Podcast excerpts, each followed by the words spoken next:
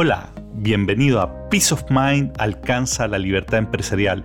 Soy Alex Scami de Trust Value Partners. A continuación te invito a escuchar una conversación que tuve con un empresario bastante típico que me comentó cosas bien interesantes en términos de su perspectiva laboral y también de respecto a la vida misma. Así que te invito a escuchar esta conversación que vale mucho la pena. Hola, hoy día en la tarde estoy con un invitado muy especial. Él es Eduardo Ergas, empresario de bueno, varias empresas, Valle Nevado, Ecocopter y otras. También Venture Capitalist por, por muchos, muchos años ya y filántropo. Eduardo, bienvenido, muchas gracias por este tiempo y, que te tomaste para que conversemos. De la primera vez que conversamos, yo te decía que te veía como que tú ya habías logrado eso que, nosotros trabajamos en la oficina y para lo que es este podcast, que es la libertad empresarial. ¿Tú ya te sientes libre empresarialmente? Bueno, gracias por la invitación, gracias por lo de invitado especial. A ver, yo, yo me encuentro un tipo, un tipo distinto. Si tú preguntas por ahí, te van a decir, eh, no te van a decir raro, pero te van a decir, mira, es peculiar. Es una persona peculiar. ¿En qué sentido? En mis soluciones de vida. Mis soluciones de vida son, son generalmente distintas a, a la mayoría de la gente que conozco, no siempre buenas o mejores, pero distintas y que se acomodan a mí. Entonces, soy un tipo con soluciones diferentes. Dame un ejemplo. Yo soy una persona de, de bolsillos, ¿cómo se llama? De nicho. ¿Ya? Yo soy de nicho en, en todo lo que hago, desde los tipos de deporte, desde donde fui a buscar una polola para, casarme, desde lo que he hecho con mi vida es, no es la, ¿cómo se dice? Main, main road, pero he sido de nicho. Van a salir algunos ejemplos después, pero las cosas que yo me dedico tienen poco que ver con lo que hace el común de la gente, al menos de, de mis amigos, de mi círculo. ¿Y eso es algo, algo que te sale natural o cuando se vuelve algo masivo ya no te gusta? Ambas dos. Buena pregunta, ¿eh? buena pregunta. Yo siempre me encontré un poco distinto al resto, ¿no? No sé si tiene que ver con ser de, mm, no sé si tiene que ver con que no era bueno para los deportes en un colegio en que el deporte se, era muy importante. La verdad es que no sabría decírtelo, pero, pero mis soluciones a los temas eran, eran distintos y después, cuando ya, ya fui adulto y qué sé yo, eh, y encontraba temas que se iban llenando con gente nueva, yo, yo salía. Tú salías, entonces una combinación de las dos. Sí. Eduardo, volviendo a la pregunta que te hacía al inicio, tú has logrado que tu empresa funcione con relativamente baja intervención tuya, tienes tiempo para hacer las cosas que a ti te parecen importantes. ¿Cómo lograste eso? ¿Cómo lograste armar los equipos? ¿Cuáles crees tú que, que han sido las claves en este desarrollo?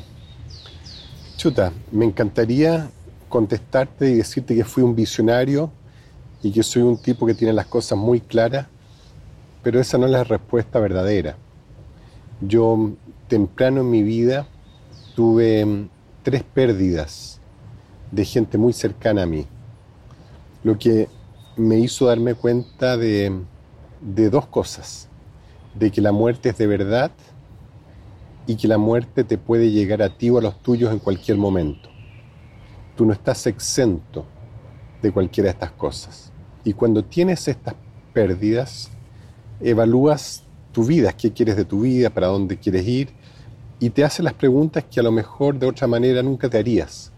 ¿Qué quieres hacer de tu vida? ¿Qué es importante?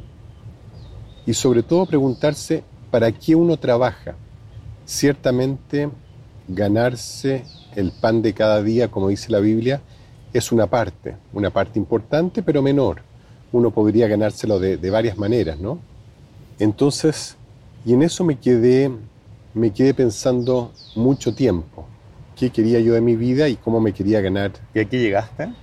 Lo que pasa es que en el, en el intertanto me tocó, hice un viaje a Silicon Valley y fue gracias a que tomé la presidencia de Endeavor por tema filantrópico, la filantropía me llevó a eso y habiendo conocido a emprendedores americanos dije que quería conocer más de esto y me fui por dos años a vivir a Silicon Valley, que fue una experiencia que da para varios de tus programas, pero viví cosas increíbles.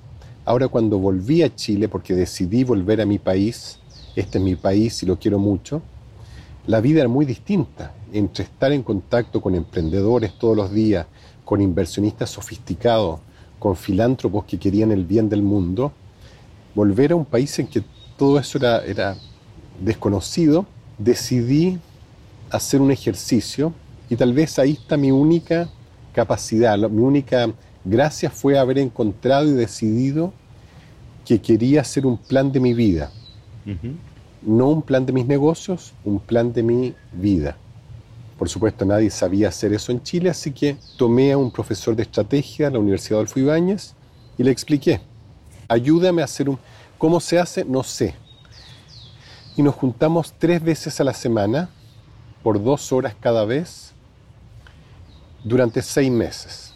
Entonces lo primero en lo que trabajamos fue en ver quién era yo, cuáles eran mis fortalezas, lo cual era una lista como de 8 o 10 fortalezas, cosa que te da mucho orgullo, y mis debilidades. Mis debilidades eran como 30. Entonces, hoy día, hoy día cuando uno cuenta esto es como bien divertido, pero en el momento fue muy duro, fue muy, muy duro. Por ejemplo, darme cuenta que yo que vengo de una familia de empresarios y hombres de negocio y que sentía que era un buen, una persona buena para los negocios, me daba cuenta que, que no. Tengo algunas capacidades, pero yo no soy lo que podría decir, mira, este gallo seco para los negocios. Darme cuenta de eso fue muy duro. Darme cuenta que soy un mal administrador también es muy duro. Y así, una lista de bien larga. Entonces ese fue el primer paso. Y el segundo paso fue decir, bueno, ¿cómo voy a trabajar, a vivir la vida con capacidades que, que necesito y no tengo? Entonces, ahí fue cuando me di cuenta que en el mundo moderno de hoy, no importa qué tan bueno seas, ni qué quieras hacer, no hay nada que puedas hacer solo incluso el deportista que se para solo en la cancha o en el ring, tiene un equipo. Hoy día todo es de equipos. Y decidí tomar el mejor grupo que pudiese apoyarme a mí con mis debilidades. Y ha sido un, grupo de personas que es lejos mucho más capaz que yo. Y en conjunto, aún mucho más. Entonces, entre que tuve la suerte de ver esto, y la suerte de encontrar esta gente capaz y saber cuidarla. Ya llevo, no sé, 15 años con uno y 11 años con los otros tres. Ellos me han ayudado mucho. ¿Cómo fue ese proceso de selección de esa gente? ¿Cómo llegaste a, encontrar lo que te complementaba? ¿Fue un proceso de prueba y error o estás buscando algo en función de, de lo que detectaste como tus debilidades? Mira, todo lo que te voy a decir no está en ningún libro de negocio porque atenta contra la razón. Primero tengo que decirte que en el camino fue quedando mucha gente, pero yo quiero trabajar en un lugar grato, eficiente pero grato. Entonces yo busco la gente grata. Tal vez tengo capacidades para eso, tal vez ver gente que siendo simpáticas y, agradables y constructivas, además puedan ser eficientes. No sé si, si una capacidad que tengo o no, pero así ha resultado ser. Entonces, lo primero que fue buscar gente grata, después que fuesen confiables, confiables no solamente en temas de honestidad, sino del qué hacer. Yo quiero confiar que alguien va a poder hacer lo que le estoy pidiendo. Y mm, la mayoría de esta gente, o sea, todos estos, son más jóvenes que yo. No estoy diciendo la gente de mi edad, esté pasada, pero creo que la gente de las nuevas generaciones vienen con un cableado distinto, buenas en muchas cosas y malas en otras. A mí me sirve este optimismo de estas nuevas generaciones. Así que esa te diría que es la respuesta. Has dicho varias cosas bien interesantes y de hecho son temas que nosotros en general tratamos, que el tema, por ejemplo, el tema de la confianza que es clave porque te habilita para un montón de cosas. ¿Cómo tú has ido construyendo ese espacio de confianza? ¿Qué le dirías? Porque hay muchos empresarios que son bien desconfiados, incluso con su gente. Entonces, ¿qué dirías tú a ese, a ese empresario para que avance en generar ese espacio de confianza? ¿Cómo hacerlo? ¿Qué mirar? A ver, no, hay una respuesta verdadera y única, pero como algo divertido, te puedo decir que todo esto partió cuando pensaba en cuál era el mejor invento en la historia de la humanidad. Y, según yo, y está muy lejos de lo que cualquiera puede decir tal vez, el tema de la, de la llave y el candado es algo que siempre me ha fascinado. Cómo con una llave uno puede cuidar reinos y tesoros. Entonces, el concepto de llave y candado. Y si tú lo aplicas hoy día, la llave es el password. Tener password para casi todas las cosas. Pero no importa cuánto trabajes y todos los sistemas que puedas tener, finalmente llegas a tener que confiar en una última persona. Al final de toda la tecnología, es por eso cuando en las películas al menos están interrogando a alguien en un juicio, le preguntan, ¿jura usted? Al final tienes que confiar en que la persona va a decir la verdad. Cuando uno se está casando en, qué sé yo, frente al cura, al, rabino, cura usted, o sea, al final tienes que llegar a confiar en alguien. Entonces yo me dije, estoy fregado, ya que estoy fregado, voy a construir los sistemas para tener que confiar en una sola persona. Y he creado esto para confiar en, en uno. Pero después seguí avanzando y dije, no, voy a dividir mi reino, que no es un reino, pero pero conceptualmente. Cositas que van de un lado, la voy a confiar con una persona, de otra con otra, y, y así fui armando. Y, y, después con el tiempo, igual te puede salir un domingo 7. ¿Te ha pasado? Mira, no que yo sepa, no que yo sepa. O he sido el tipo más afortunado del mundo, o he sido un leso que no se ha dado cuenta, pero yo creo que, que hay mucha gente decente tal vez la gran mayoría de la gente es decente.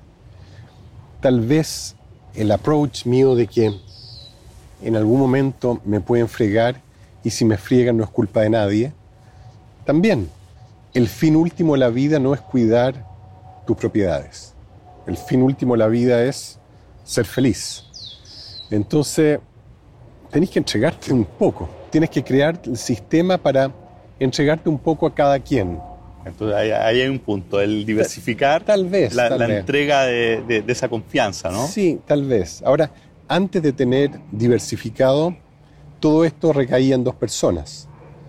Y estas dos personas de alguna manera me, cuidaban mis cosas, pero, pero ha sido una, una buena experiencia.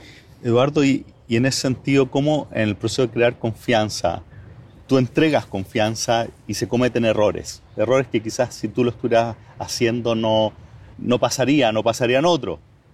¿Cómo eres tú con, los errores? ¿Cómo enfrentas tú los errores de tu equipo al, haber entregado tanta confianza? Bueno, quiero repetir que la gente que trabaja conmigo es, está mucho más capacitada que yo, es gente realmente muy capaz. Ahora, obviamente, yo le doy la dirección a mis emprendimientos, ¿no? Cuando contrato a alguien, le digo, está bien, estás contratado, de ahora en adelante tienes seis meses para equivocarte. Y este es el momento para equivocarse en grande. Así que, y si te voy a echar, prefiero echarte porque hiciste cosas a porque no hiciste cosas. Entonces, eso me ha resultado, la gente toma riesgos, la vida está para vivir los riesgos, y yo quiero estar en, un, en el día a día de algo que se mueve, que tiene movimiento. O sea, si tú me dices, mira, ganaste mucho dinero no haciendo nada, o ganaste bastante menos, pero creando algo nuevo, eh, sin lugar a dudas, la última experiencia es mucho más valiosa. ¿Cómo has hecho tú para que la gente se mantenga contigo? Que me hablas de, un equipo cohesionado que lleva años, aparte de hacerlo compartir términos de, me imagino que, que le vaya bien también a ellos, ¿Hay una fórmula en particular que te ha resultado? Mira, no soy yo el que tiene que decir esto. Y a lo mejor lo que te voy a decir está equivocado porque la manera de comprobarlo sería meterme en la cabeza de quienes me acompañan. pero es mi impresión de que soy una persona generosa al momento de pagar. Eso es lo que yo creo. Y si no lo soy, es porque quedé atrás, no porque esté tratando de ahorrarme ese talento. El talento es de los activos más valiosos que uno puede tener. entonces tú tienes, es interesante porque tú dices, por una parte, el reconocer las limitaciones de uno, buscar gente que sea más talentosa que, y más competente en, esas dimensiones y hacerlos partícipes del valor, ¿no? En, definitiva, de lo que se está creando, porque también hay un tema con muchos empresarios que miran a los empleados como, o a, los colaboradores como bien del otro lado, ¿ah? los, ven como menos, menos críticos. Yo creo que tu conciencia en términos de la importancia ha hecho que valores eso y, puedas haber armado este equipo que, ha sido tan importante para ti. O sea, si tú ves el mundo actual, es un mundo en que la plata es gratis, no para todos. ¿ah? Eh, pero digamos que tienes las capacidades o tienes el proyecto, vas a conseguir dinero. Entonces, el talento viene a ser lo que era el dinero antes. Mi padre me decía algo que no sé si es, no, creo que sea una invención suya, pero pero me lo dijo él, no se lo he escuchado nadie más, que decía, para hacer negocios tú necesitas plata, talento y bolas. y cabe, creo que tiene mucha razón, ¿no? La plata la pides prestada, el talento lo contratas y lo que uno tiene que poner son las bolas.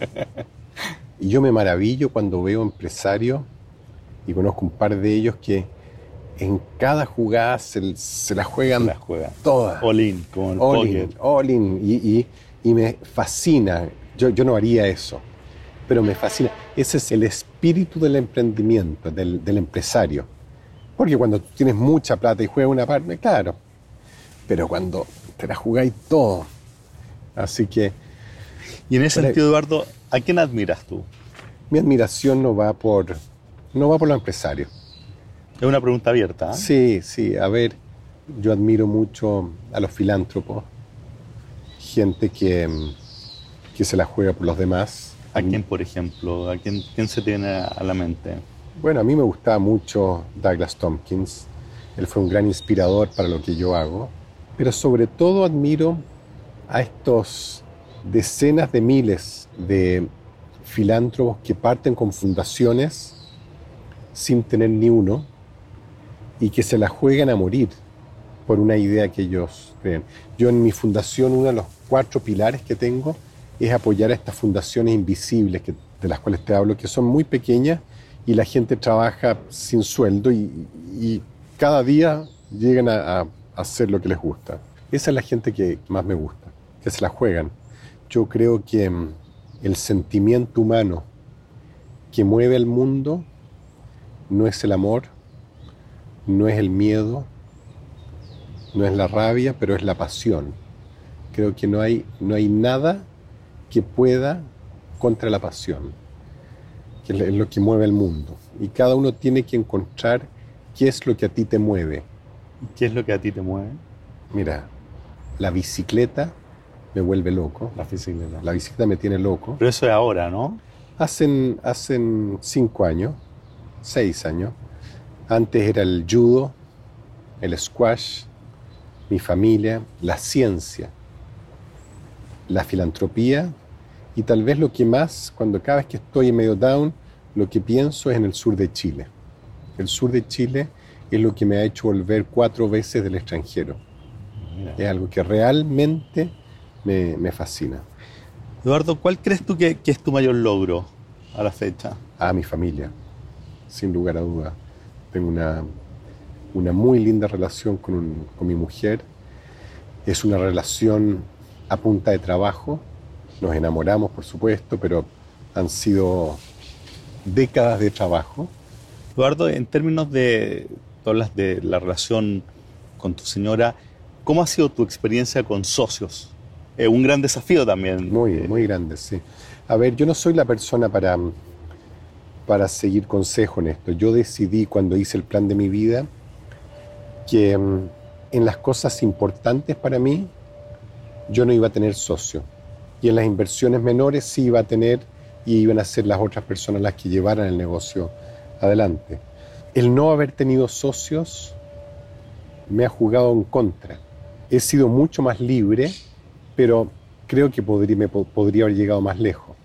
Ahora, habiendo estudiado qué es lo que yo quiero para mi vida, no necesariamente ir más lejos es mejor. En mi caso, sé que podría estar en otro nivel económico, pero estoy en otro nivel de plenitud. De calidad de, calidad de vida. Calidad de vida, claro. Tengo socios en otros lados que, mm, que de repente han hecho aportes así que son inimaginables y de repente dejan la escoba.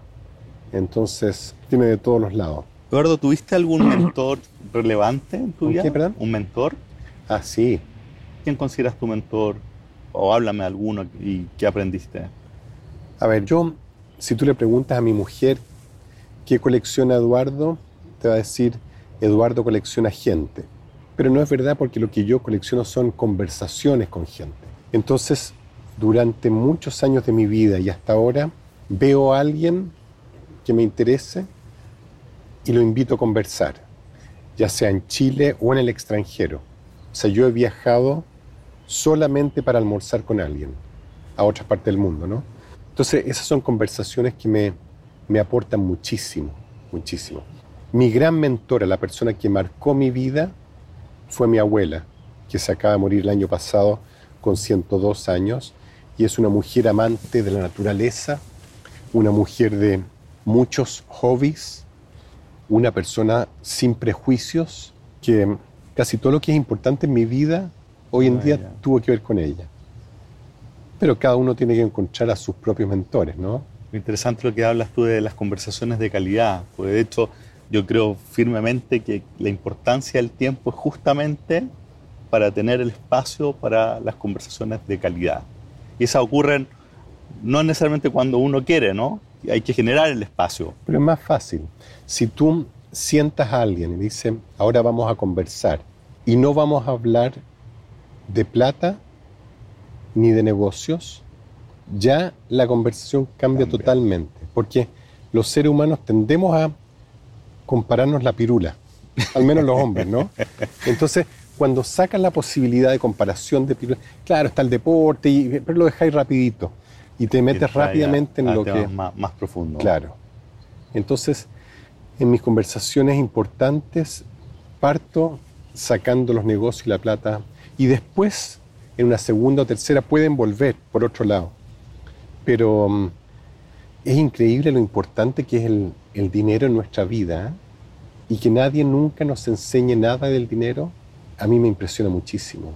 Cómo las, las relaciones se crean o se terminan por el dinero, cómo gente que debería luchar hacia un mismo lugar, el dinero los divide y el dinero es un invento social no es parte de nuestro ADN.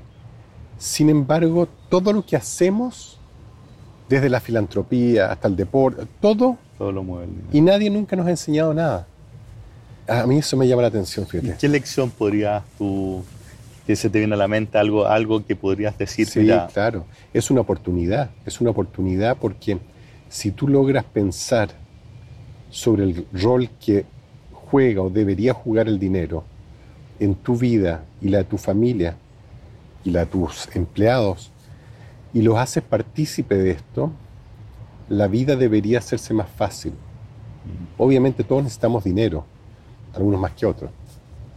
Yo no estoy diciendo que no tenga importancia. Al revés, con toda la importancia que tiene, con toda la importancia que le da el sistema capitalista, y nadie nos ha enseñado nunca nada. Y si me permites contarte una historia muy cortita, yo me contraté a un economista, un doctor en economía que era jefe de estudios de un banco mundial y él era el jefe de estudios para toda Latinoamérica, tipo brillante. Y le dije, digámosle que se llamaba Juan, le dije, Juan, yo te quiero contratar para que me escribas un paper teórico y deja fuera todas las, cosas técnicas. El tecnicismo. Si es posible vivir en un mundo de crecimiento económico cero.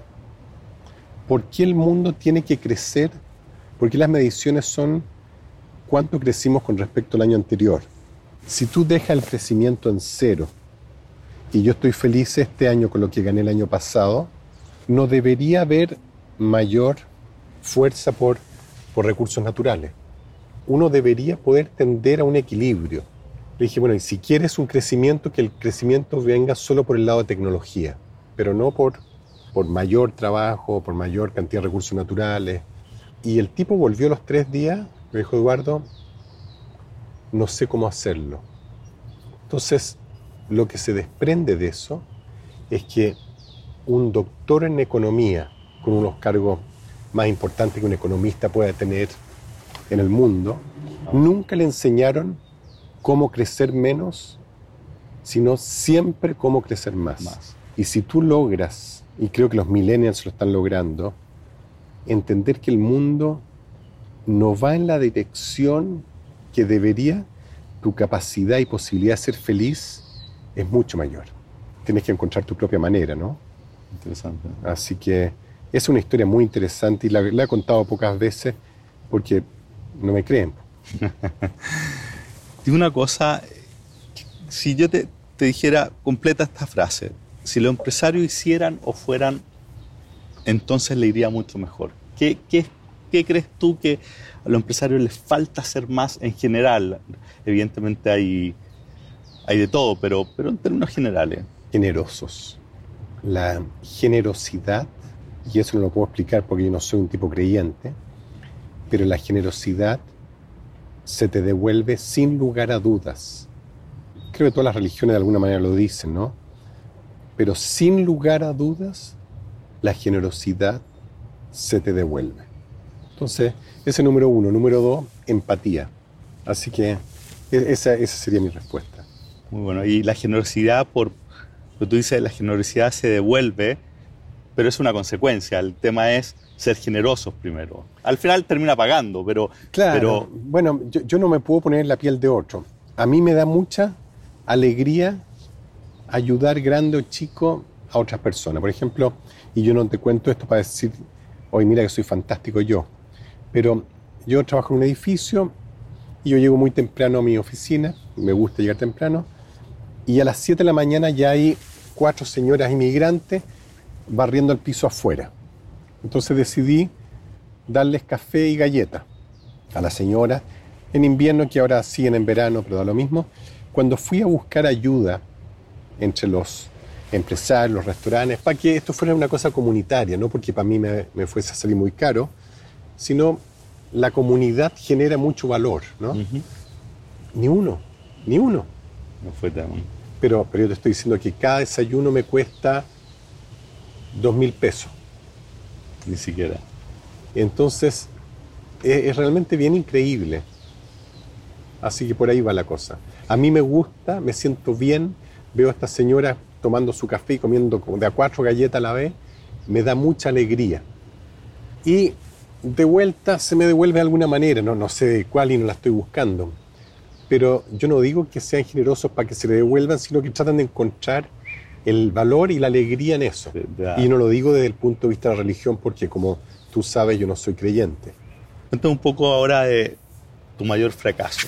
Ah, uff, tengo tanto, tanto fracaso en el mundo de los negocios. Mira, el mundo de los negocios, sin lugar a dudas, he perdido más negocios de los que he ganado. O sea, en más negocios me ha ido mal de los que me ha ido bien por suerte en los que me ha ido bien. muy bien. Y claro, en dinero más que compensa. Entonces, el fracaso empresarial es parte de la vida. Entonces no lo cuento como mis mayores fracasos. Mis mayores fracasos tal vez están en haber dejado pasar el tiempo cuando quería conocer a un par de personas. Hay dos personas diferentes, las que me acuerdo ahora, que me encantaban, dos señores mayores, magníficos, con los que me reuní un par de veces y yo decía, ya, lo voy a invitar, no, no, dejemos pasar un tiempo, estoy ocupado. Y los dos, en diferentes momentos del tiempo, murieron en accidentes de auto. Mm. Y, y fue triste. No sé si me arrepiento de algo en mi vida, creo que la volvería a vivir de la misma manera. Interesante, ¿eh? las conversaciones. Vuelve. Eduardo, ¿alguna vez dudaste de ti mismo? Todos los días. siendo un tipo tan, tan extraño, tan diferente, cuando todos tus pares buscan una cosa y tú buscas otra. Te preguntas si estoy mal. Soy yo el que está mal, obviamente. Mira, lo, que más me ha impresionado es que yo tengo un lugar de veraneo que, que me encanta y que hoy día no podría comprar por el precio que tiene. Pero cuando lo compré, llevaba cinco años a la venta. Era un lugar en que todos los vecinos juntos tenían el 10% del PGB de Chile. Y todos conocían el lugar. Y sin embargo, nadie lo compró. Y cuando yo lo compré dije, estoy cometiendo un error. Y durante cuatro o cinco años busqué por dónde, dónde estaba el problema. y no, no estaba. ¿Tu libro favorito? Wow, tengo tantos libros favoritos. ¿O cuál eh, recomendaría? No, no sé. A ver, yo todos los años leo El Principito. O sea, yo me propuse no dejar de ser niño. Ese, ese me encanta. Libros leo menos que antes. ¿Y lo lees todos los años? Todos los años lo leo, sí. ¿Y sacas algo nuevo cada año no, o es, para volver a un, como a un origen? Algunas veces tiene que ver con el origen y a veces tiene que ver con saco cosas nuevas. Pero lo que yo leo mucho es el, el Economist. La revista Economist la recomiendo. O sea, realmente está en otro nivel que el resto. Para cerrar, ¿qué te debería haber preguntado ahora que no te pregunté? ¿Alguna pregunta wow. final? ¿Qué me deberías haber preguntado? No sé, pensé que íbamos a hablar de mm, emprendimiento social, emprendimiento tecnológico. Vamos a ver que seguir conversando. Pues, pues fue tan interesante hablar ah, de, tu vida que... Muchas gracias. El tema de, filantropía da, da, para mucho. Creo, creo que eso es algo que uno puede hablar muchas horas y, todos vamos a ganar si hablamos de eso. Entonces, feliz de que conversemos más adelante. Así que... te dejo comprometido para una segunda parte. Sí, feliz, feliz. Así. Tú no necesitas ahí, o sea, cosa que me digáis, nomás y nos juntamos. Te pasaste, gracias, Eduardo. Gracias a ti. Bueno, esa fue la conversación que tuve con Eduardo Ergas, muy interesante desde mi punto de vista. De hecho, creo que vamos a hacer una segunda parte para seguir hablando de otros temas. Y yo me llevo al menos varios aprendizajes en términos de cómo uno, sobre todo al ser empresario, es importante conocerse y tener claro cuáles son sus limitaciones o, dónde están las áreas donde necesita apoyo y tener la humildad para buscar gente más competente y trabajar con ellos en un ambiente de colaboración, de confianza y sobre todo de hacerlos partícipe del éxito, cosa que quieran seguir acompañándonos en el camino. Bueno, con esto cerramos y como siempre te pido que reenvíes este episodio a, empresarios y líderes de organización que creas que le pueda servir. Y si tienes comentarios, preguntas o temas que te gustaría que, tratemos, escríbeme a alexis.cami, trustbp.com o métete en nuestra página web www.trustvp.com y manda un mensaje porque como te, he comentado estamos escribiendo un libro sobre Mastermind, sobre esta herramienta secreta de los empresarios del cual hablamos en el episodio 5, si no me equivoco. Si me escribes, te mandaré una copia gratis cuando esté el libro. Así que muchas gracias y hasta la próxima. Bye.